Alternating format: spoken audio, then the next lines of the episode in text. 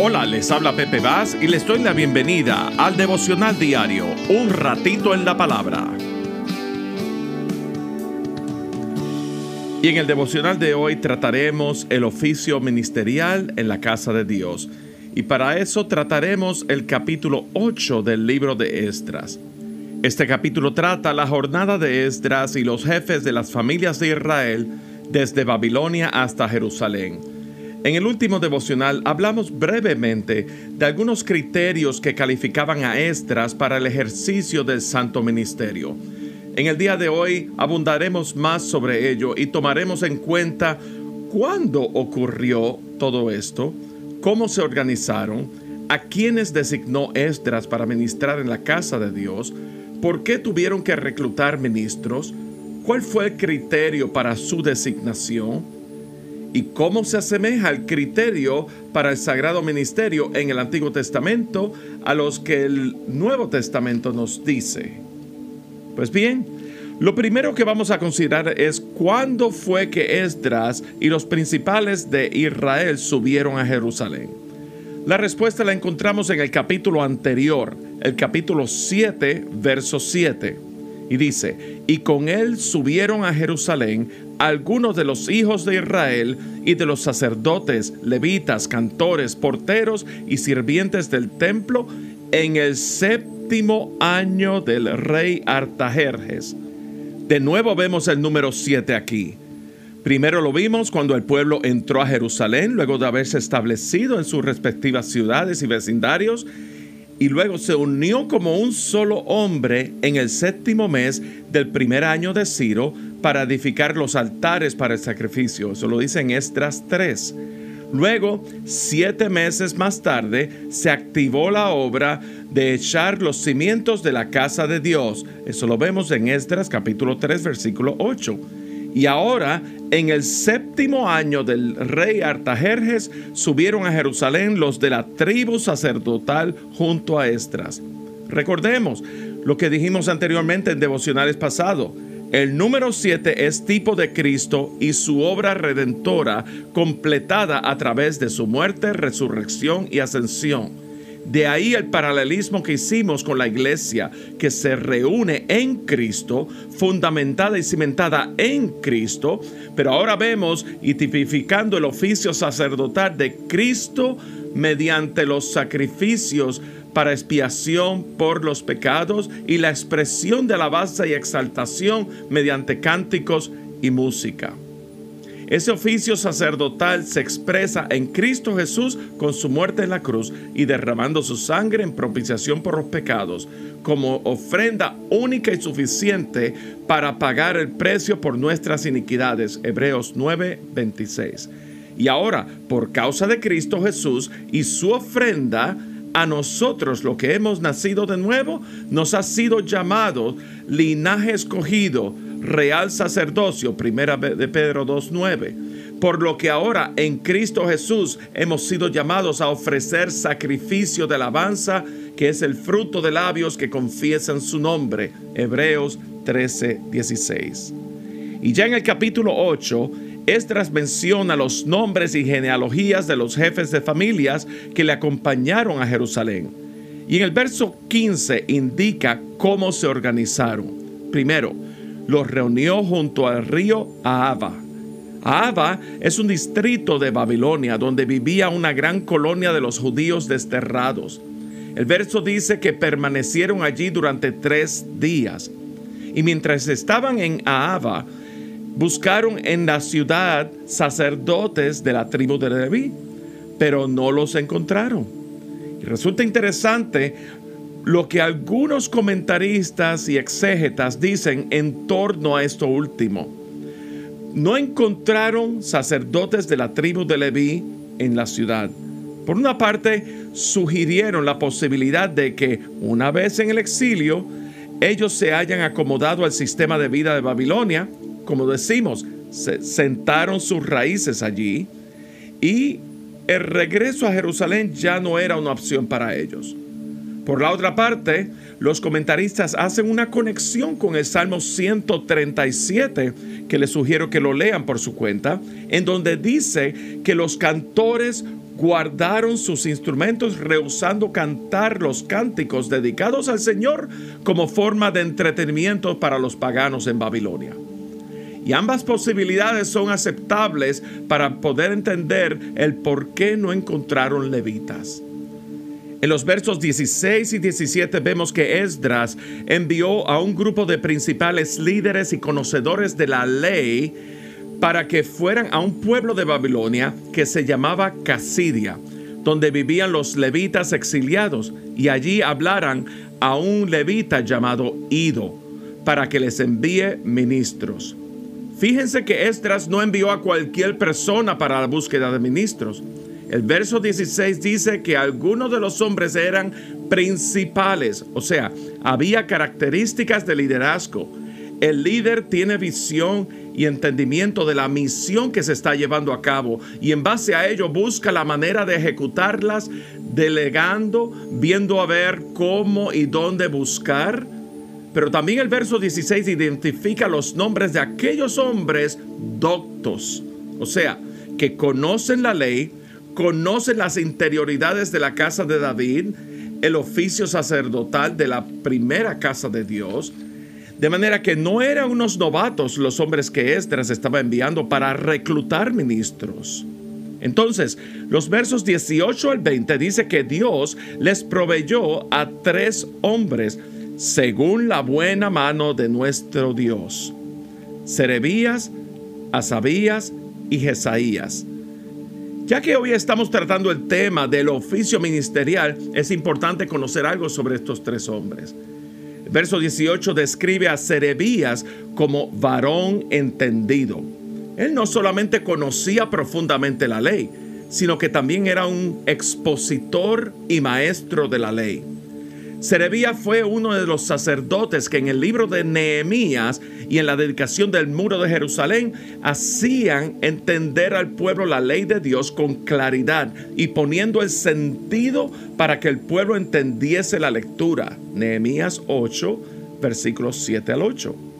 Recordemos que el pueblo judío llevó 70 años de cautiverio y los que conservaban el lenguaje hebreo eran los más viejos, mientras que los más jóvenes y los nacidos en el cautiverio habían adoptado la lengua de los babilonios y los persas, el farsi. Algo parecido así a lo que ocurre con los inmigrantes hispanos en los Estados Unidos o en Canadá, que hay una gran colonia salvadoreña. Los inmigrantes hispanos los viejos conservan el español, mientras que en los Estados Unidos los más jóvenes, aún o criados o nacidos aquí, hablan más inglés que español, o los salvadoreños que nacieron en Quebec hablan más francés. De igual manera, aquí pasó. Serebías, él hablaba con claridad para que esa generación pudieran entender el idioma.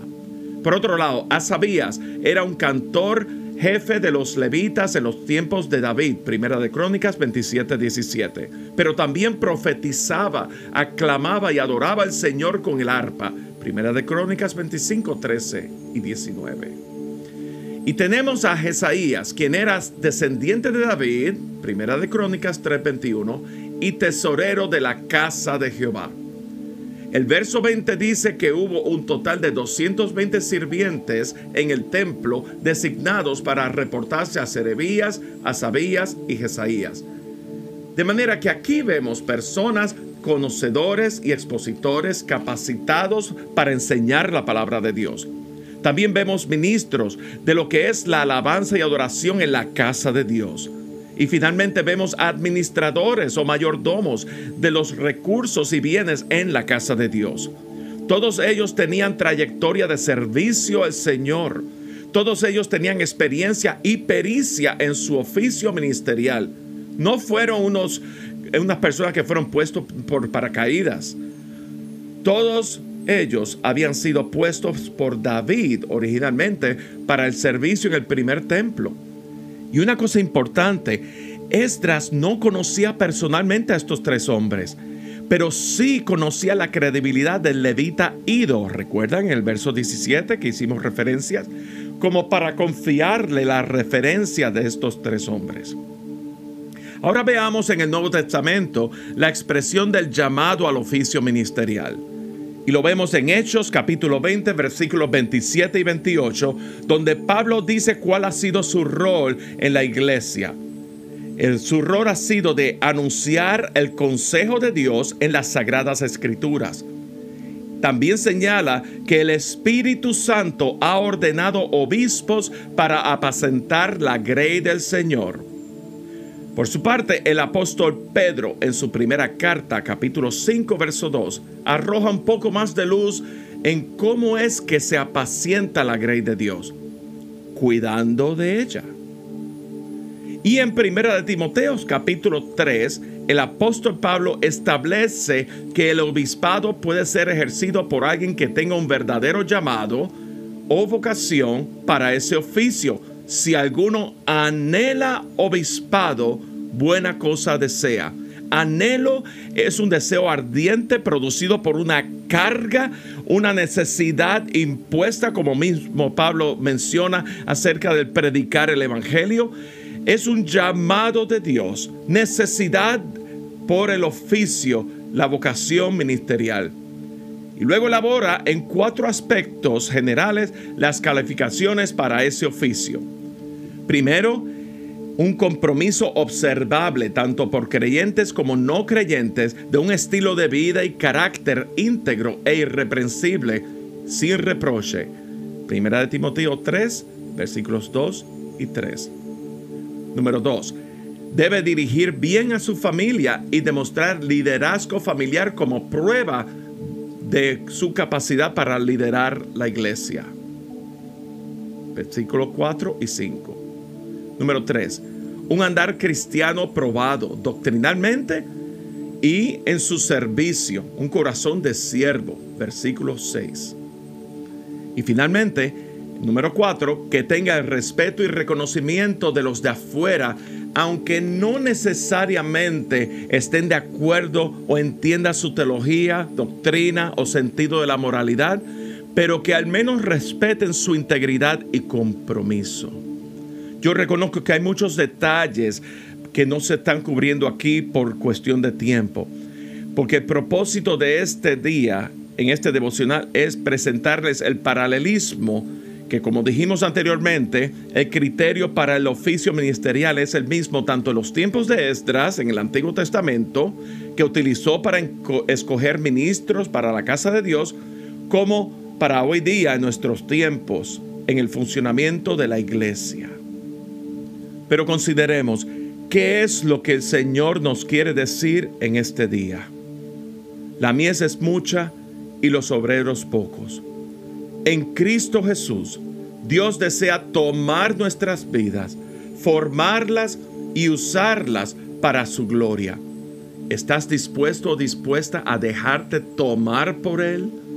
Formar por Él, no solo en lo concerniente a la capacitación y pericia para el oficio específico ministerial, sino en lo concerniente a la transformación por Él, y que de esa forma, en una vida transformada, luzca, refleje la luz de Cristo, expida el aroma de Cristo, declare las palabras de Cristo, de adentro hacia afuera para que entonces seamos usados por Él para su gloria.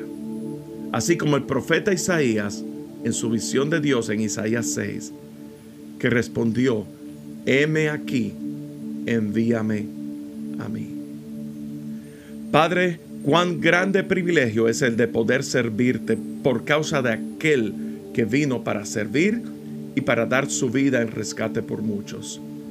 Gracias porque en Cristo Jesús somos tus hijos y a la vez tus siervos.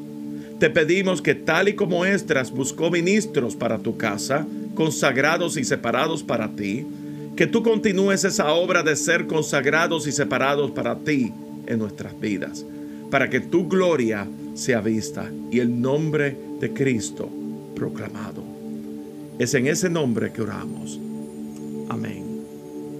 Mañana continuaremos en la segunda parte del capítulo 8 del libro de Esdras, la jornada de Babilonia a Jerusalén y cómo fue. pero ya se nos acabó el tiempo. Así que les invito a que me sigan en las redes sociales de Facebook, Instagram y Twitter y que se suscriban a este podcast a través de Spotify, Apple Podcast y YouTube por Pepe Bass Jr. y lo compartan con sus amigos y sus seres queridos para que ellos reciban el mensaje de las buenas nuevas de salvación por medio de Jesucristo. Pues bien, que Dios te bendiga grandemente y será hasta mañana en otra edición de Un ratito en la palabra.